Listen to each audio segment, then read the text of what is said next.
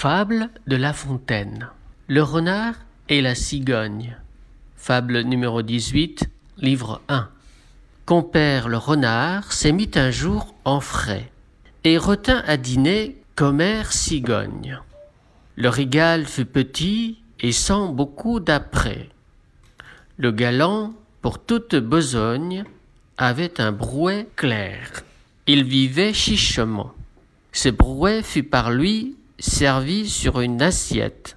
La cigogne, au long bec, n'en put attraper miette, et le drôle eut lapé le tout en un moment.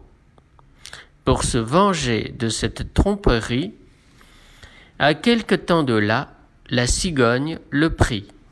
Volontiers, lui dit-il, car avec mes amis, je ne fais point cérémonie. À l'heure dite, il courut au logis de la cigogne, son hôtesse. Loua très fort la politesse, trouva le dîner cuit à point. Bon appétit surtout, renard n'en manque point. Et il se réjouissait à l'odeur de la viande mise en menus morceaux et qu'il croyait friande.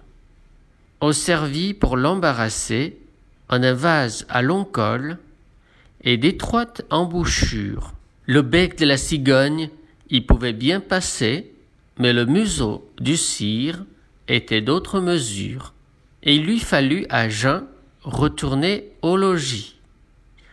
Honteux comme un renard qu'une poule aurait pris, serrant la queue et portant bas l'oreille. Trompeur, c'est pour vous que j'écris. Attendez-vous à l'appareil.